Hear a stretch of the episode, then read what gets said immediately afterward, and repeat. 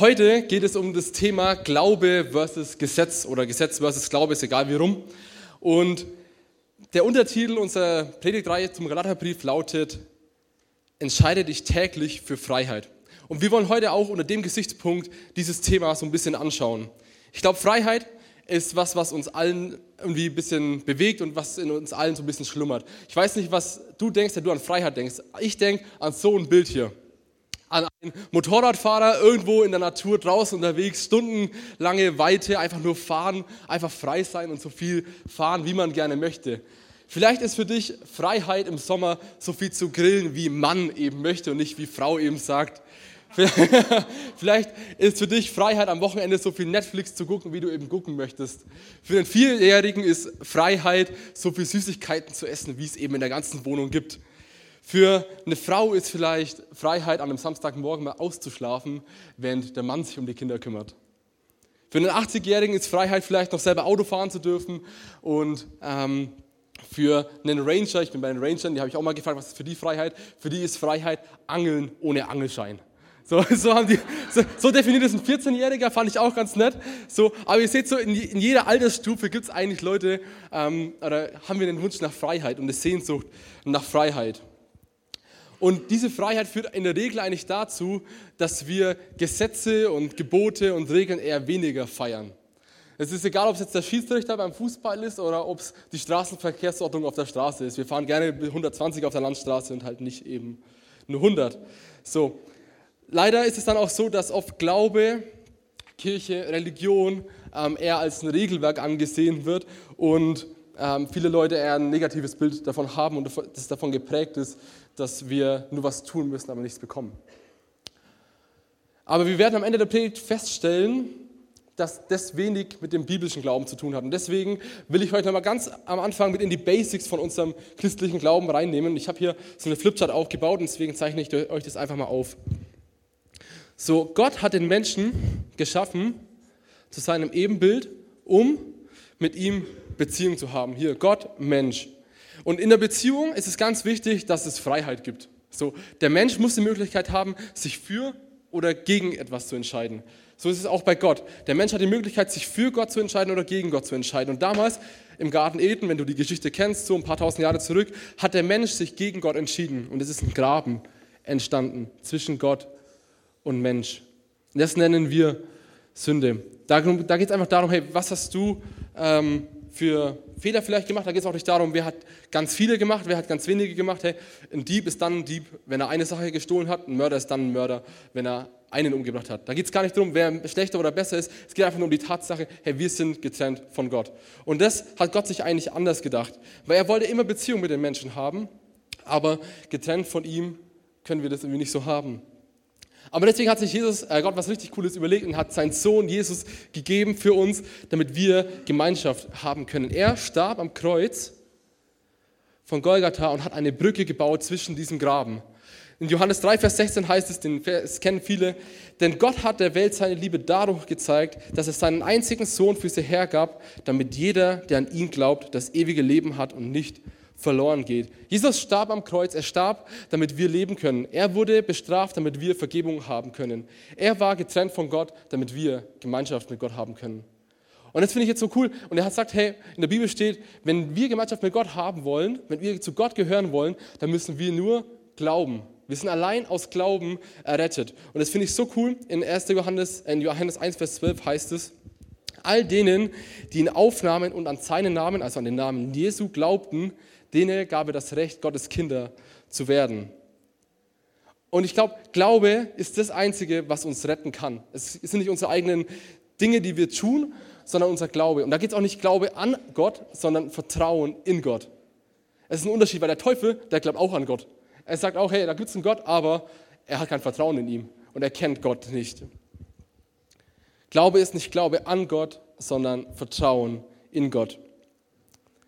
Wenn wir jetzt in den Galaterbrief schauen, da heißt es in äh, Kapitel 3, Vers 11, der Gerechte wird leben, weil er glaubt. Daraus geht klar hervor, dass niemand, der sich auf das Gesetz verlässt, vor Gott gerecht dastehen kann. Der Gerechte wird leben, weil er glaubt. Das ist ein Zitat aus Habakkuk 2, Vers 4, also aus dem Alten Testament, was Paulus, der Schreiber vom Galaterbrief, einmal in Galater zitiert, aber auch im Römerbrief. Und ich finde es so cool, weil dieser Vers, dieses Der Gerechte wird leben, weil er glaubt, hat in der Kirchengeschichte etwas riesengroßes ausgelöst. Vor 500 Jahren, wenn wir so ein bisschen zurückgehen, wissen vielleicht oder von anderen, anderen von euch, war die Reformation. Martin Luther. Er war einer der Reformatoren. Wir hatten 2017 500 Jahre Reformation, das Riesenjubiläum. So. Ähm, und Martin Luther war jemand, der aufgewachsen ist in der Nähe von Leipzig. Er war jemand, der wirklich ernsthaft Gott gesucht hat, Gott gehorchen wollte. Und als er mal so ein richtig krasses Erlebnis mit ihm hatte, wie er nach Hause gehen wollte und dann fast vom Blitz erschlagen wurde, sagte er, okay, ich möchte mein Leben Gott weihen. Ich möchte Mönch werden. So, und als Mönch ist man jemand, hey, man betet total viel, man studiert total viel. Damals gab es noch die Ablassbriefe, man kauft ganz viele Ablassbriefe, weil damit kauft man sich frei von den Sünden. So war damals die Denke der Menschen. Und letztendlich hat es ihn aber nur in die Frustration gebracht. Er war immer, er hat sich immer unwürdig gefühlt, immer als Sünder gefühlt, nie geliebt gefühlt. Und er hat gedacht, hey, wie kann mich Gott denn lieben? Das kann doch gar nicht sein. Und eines Tages liest er diesen Vers, der Gerechte wird leben, weil er glaubt. Der Gerechte wird nicht leben, weil er etwas tut, sondern weil er glaubt. Und das hat sein Verständnis der Bibel komplett verändert. Er hat gesagt, okay, wenn ich allein aus Glauben gerecht werde, wenn ich allein aus Glauben gerettet werde, dann muss ich ja gar nichts dafür tun. Dann muss ich also nicht die Gesetze halten und all das Mögliche. So, er hat es erkannt und deswegen hat man, hat er formuliert sola fide. Vielleicht kennt ihr das. Allein Glaube, allein Glaube rettet. Er hat erkannt, nicht ich muss genug sein, sondern Jesus ist genug. Es geht auch nicht um deine Leistung, sondern es geht um die Leistung von Jesus. Allein er ist genug und allein Glaube rettet.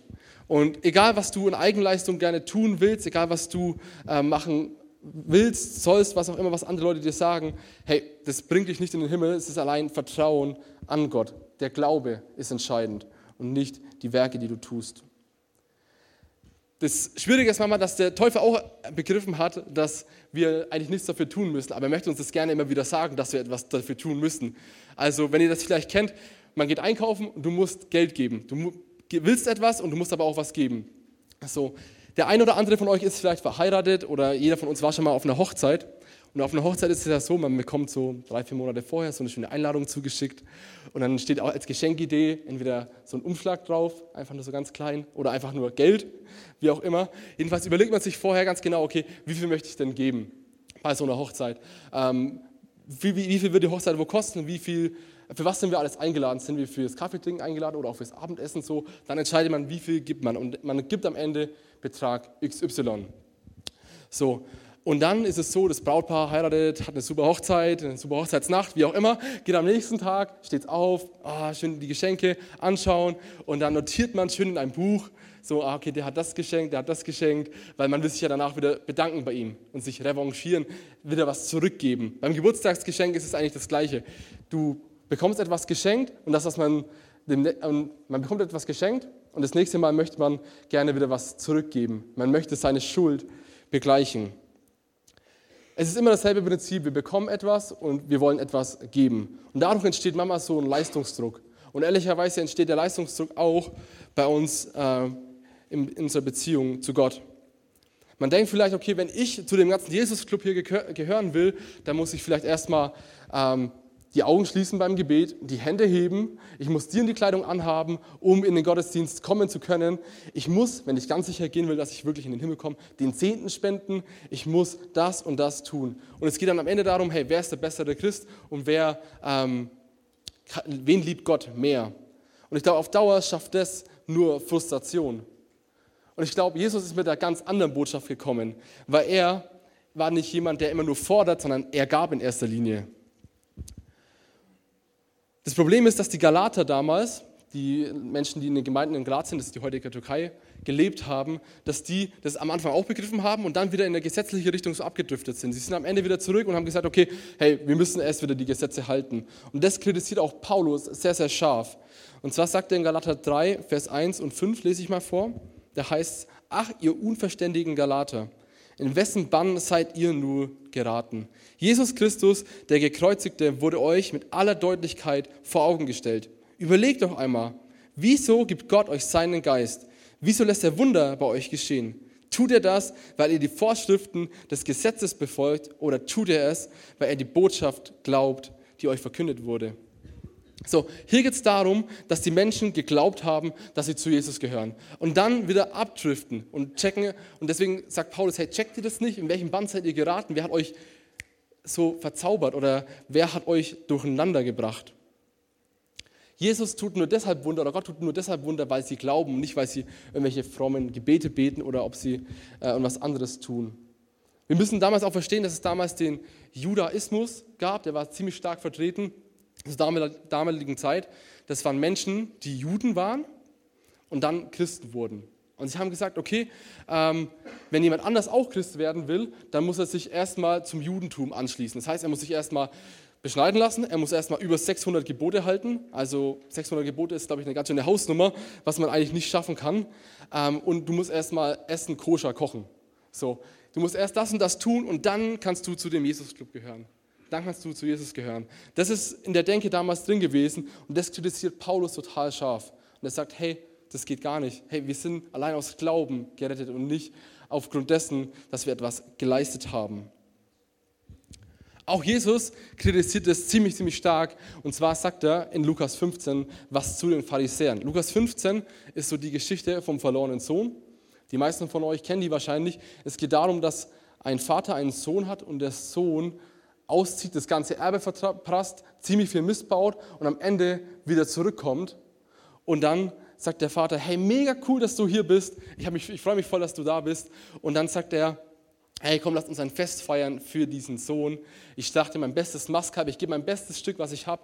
Und wir feiern ein Fest, weil du wieder beim Vater bist. Der Vater ist hier ein, ein Bild für Gott. Der verlorene Sohn kommt zurück und der Vater freut sich, dass Gott da ist. Der verlorene Sohn hat aber auch einen Bruder. Und dieser Bruder ist ziemlich neidisch auf ihn. Er sagt, hey, Vater, ich habe die ganzen Gesetze, die ganzen Gebote gehalten, ich habe dir treu gedient, ich habe dein ganzes Erbe nicht verprasst, sondern ich war immer bei dir und habe dir gedient. Warum bekommt er ein Fest? Er soll doch erstmal sich selber die Gebote halten und dir dienen und dann feiern wir ein Fest für ihn. Und Jesus sagt, hey, zu den Pharisäern, die damals alles ähm, wirklich strikt halten wollten, die Gesetze und so, sagt, hey, ihr seid dieser Verlorene, ihr seid der... Ähm, Bruder vom verlorenen Sohn. Ihr seid neidisch und ihr sagt, ihr müsst das und das tun, damit ihr gerettet werdet. Jesus kritisiert das ziemlich stark. Es geht nicht darum, was wir leisten, sondern was Jesus geleistet hat. Und ich glaube, das ist auch von der Logik her. Wenn, wenn Luther damals, nachdem er erkannt hat, dass allein Glaube rettet, wieder zu den Ablassbriefen zurückgegangen ist und sich freigekauft hätte von seinen Sünden, was dann natürlich nicht funktioniert hätte, ähm, wäre es eigentlich von der Logik her auch einfach nicht gegangen. Es wäre einfach dumm, sage ich mal so, ganz platt. genau. Ich glaube, dass dieser Zusammenhang ähm, oder dieses, dieser Denkfehler oft damit zusammenhängt, dass wir nicht ganz verstanden haben, wie Glaube und Gesetz ähm, zusammenhängen. Weil das Gebot oder die Gesetze und der Glaube sind eigentlich Dinge, die Hand in Hand gehen. Sie spielen sich eigentlich die Bälle zu. Zwei Aufgaben hatte das Gesetz damals. Einmal sollte es dafür dienen, dass wir, ein, in einem, dass wir Menschen zusammenleben können in Frieden, ohne Krieg, ohne ähm, dass wir uns gegenseitig fertig machen und uns ausbeuten. Es sollte einfach möglich sein, dass Menschen zusammenleben. Weil seit dem Sündenfall, seitdem der Mensch von Gott getrennt ist, ist unsere Welt so ein bisschen von Negativen geprägt. Und es ist wichtig, dass wir einen Rahmen haben, wie wir zusammenleben sollen. Wie das deutsche Grundgesetz, was wir dieses Jahr 70 Jahre feiern, ähm, das ermöglicht ein friedliches Zusammenleben in Deutschland. Und genauso ermöglichte damals das Gesetz ein Zusammenleben der ganzen Menschen. Das ist das eine. Zum anderen hatte das Gesetz aber die ähm, Aufgabe, uns einen Spiegel vorzuhalten. Es war dafür gedacht, dass wir erkennen, dass wir Rettung brauchen. In Galater 3, Vers 19 schreibt Paulus, welche Aufgabe hatte dann das Gesetz? Er erklärt vorher, hey, allein Glaube rettet. Und am Ende sagt er, hey, was, welche Aufgabe hatte das Gesetz? Und dann sagt er, es wurde hinzugefügt, um ans Licht zu bringen, dass wir mit unserem Tun Gottes Gebote übertreten.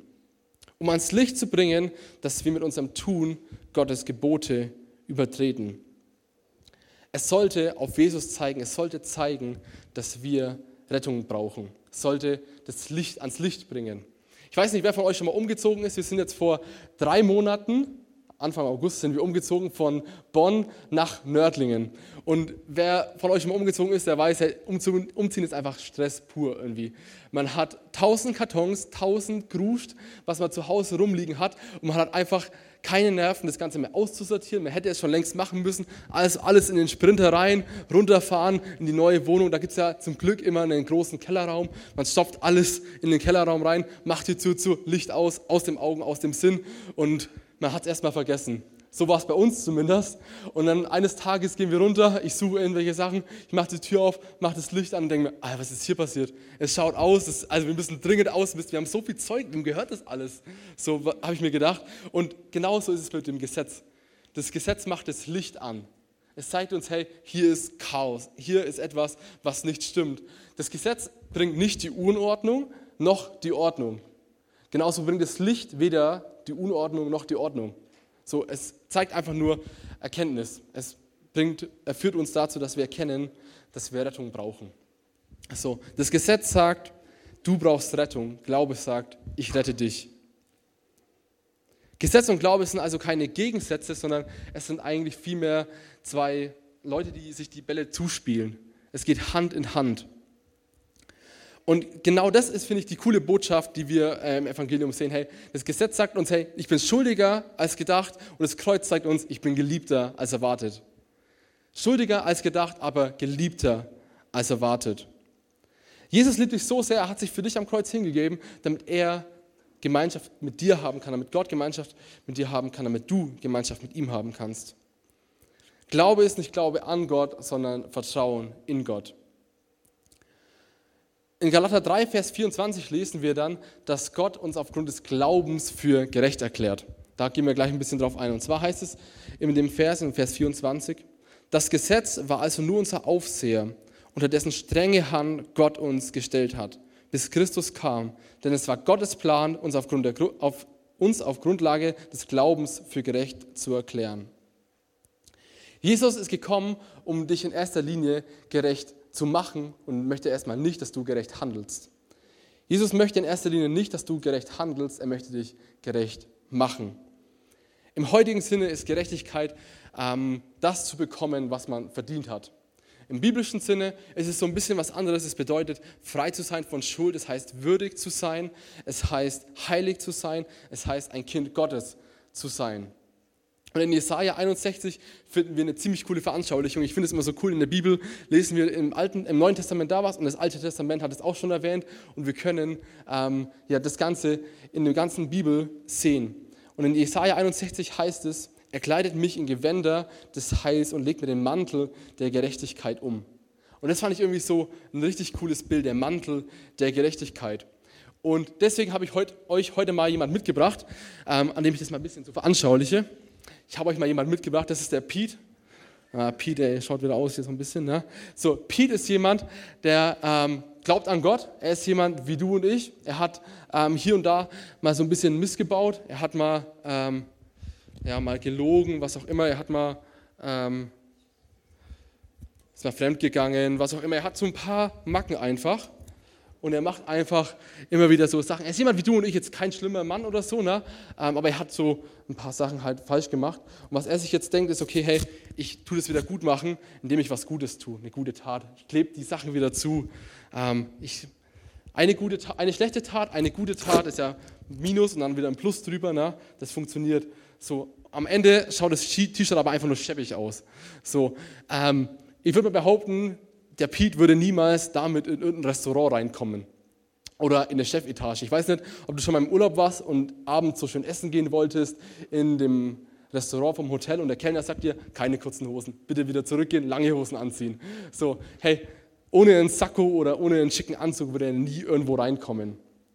Und ich glaube, genauso ist es ähm, bei uns und bei Gott. Hey, wenn wir ähm, so zu Jesus kommen wollen die ganze Zeit und ähm, Sünde in unserem Leben ist, dann können Sünde und Gott nicht gleichzeitig in einem Raum sein. Das widerspricht sich einfach. Jesus ist heilig, Gott ist heilig und wir sind oft nicht so heilig. Aber was Jesus jetzt am Kreuz erwirkt hat, ist was richtig Cooles. Er sagt, er legt uns den Mantel der Gerechtigkeit um. Und da habe ich jetzt einfach mal meinen Sakko mitgebracht.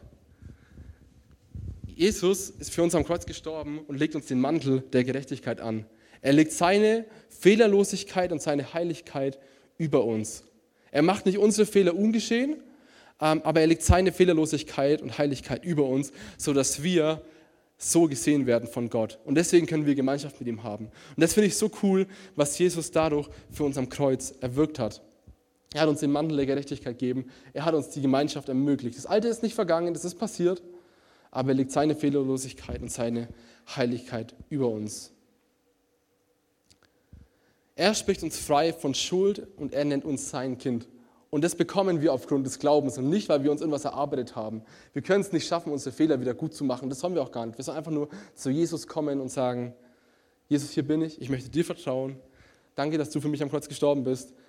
Ich möchte den Mantel der Gerechtigkeit haben. so, mach mich rein, damit ich Beziehung mit Gott dem Vater haben kann. Jesus möchte in erster Linie nicht, dass du gerecht handelst, er möchte dich gerecht machen. Und warum möchte er dich gerecht machen? Weil er Beziehung mit dir möchte. Es geht nicht um Regeln, sondern um Beziehung.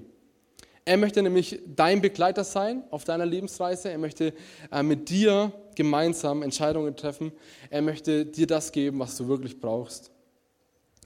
Gesetz versus Glaube. Man könnte auch sagen Leistungsdruck oder Leistungsdenken versus Freiheit. Allein Glaube, sola fide, ich glaube, das bedeutet wirklich Freiheit. Und du musst nichts tun, um gerettet zu werden. Du musst nichts tun, um zu Jesus gehören, zu gehören. Du musst einfach nur ihm vertrauen. Und er möchte dir dann den Mantel der Gerechtigkeit geben und möchte dich auf deiner Lebensreise begleiten. Und ich bin mega dankbar dafür, dass Jesus das am Kreuz erwirkt hat für uns. Hey, weil ich merke es immer wieder, ich schaffe es nicht. Ich schaffe nicht, alles wieder gut zu machen. Ähm, ich, voll, ich bin manchmal frustriert von dem, wie ich bin, hey, aber ich sehe, und ich weiß, dass Gott äh, mich sieht in diesem Mantel der Gerechtigkeit und ich deshalb mit ihm Gemeinschaft haben kann.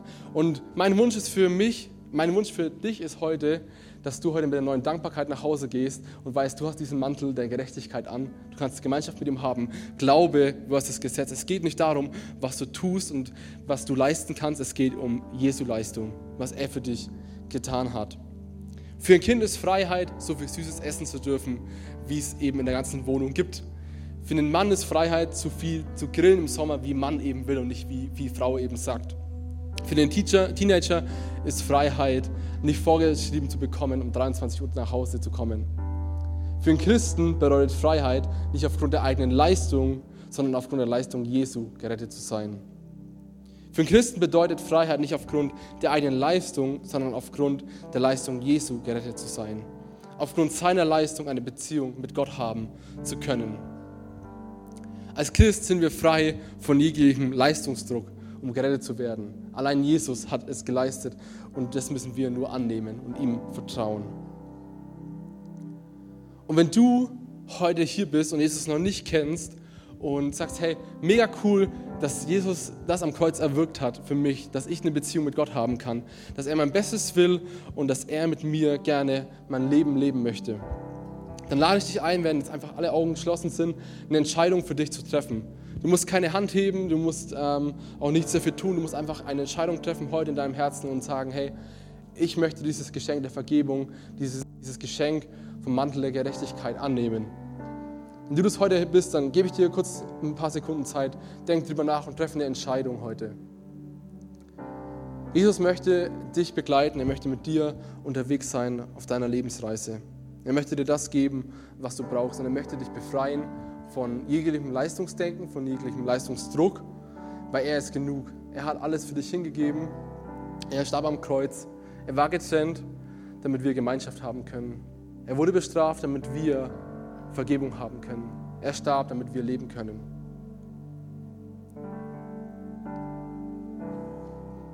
Wenn du diese Entscheidung getroffen hast, hey, dann bete von ganzem Herzen nachher einfach dieses Gebet mit. Wir stehen alle als Gemeinde auf und beten zusammen ein ganz einfaches Gebet. Jeder, der schon Jesus kennt, stellt euch mit diesem Gebet einfach nochmal hinter eure Entscheidung, die ihr schon vor Jahren getroffen habt. Und äh, macht euch immer wieder bewusst, dass wir Jesus folgen von ganzem Herzen. Ich bete vor und ihr könnt einfach nachsprechen. Da heißt, Vater im Himmel, danke, dass du mich liebst. Danke, dass du dich für mich entschieden hast. Herr Jesus Christus, du bist für mich gestorben und auferstanden. Vergib mir meine Schuld. Ich wähle dich jetzt als meinen Retter und Herrn. Dir will ich folgen. Amen. Hey, lass uns einmal einen fetten Applaus für Jesus geben und für all die Menschen, die heute vielleicht diese Entscheidung getroffen haben. Hey, so cool, dass du heute hier bist dass du vielleicht diese Entscheidung getroffen hast. Wenn du gebeten möchtest, dann komm gerne nach dem Gottesdienst hier nach vorne zu dem Kreuz. Wir werden gerne mit dir reden, ähm, für dich beten.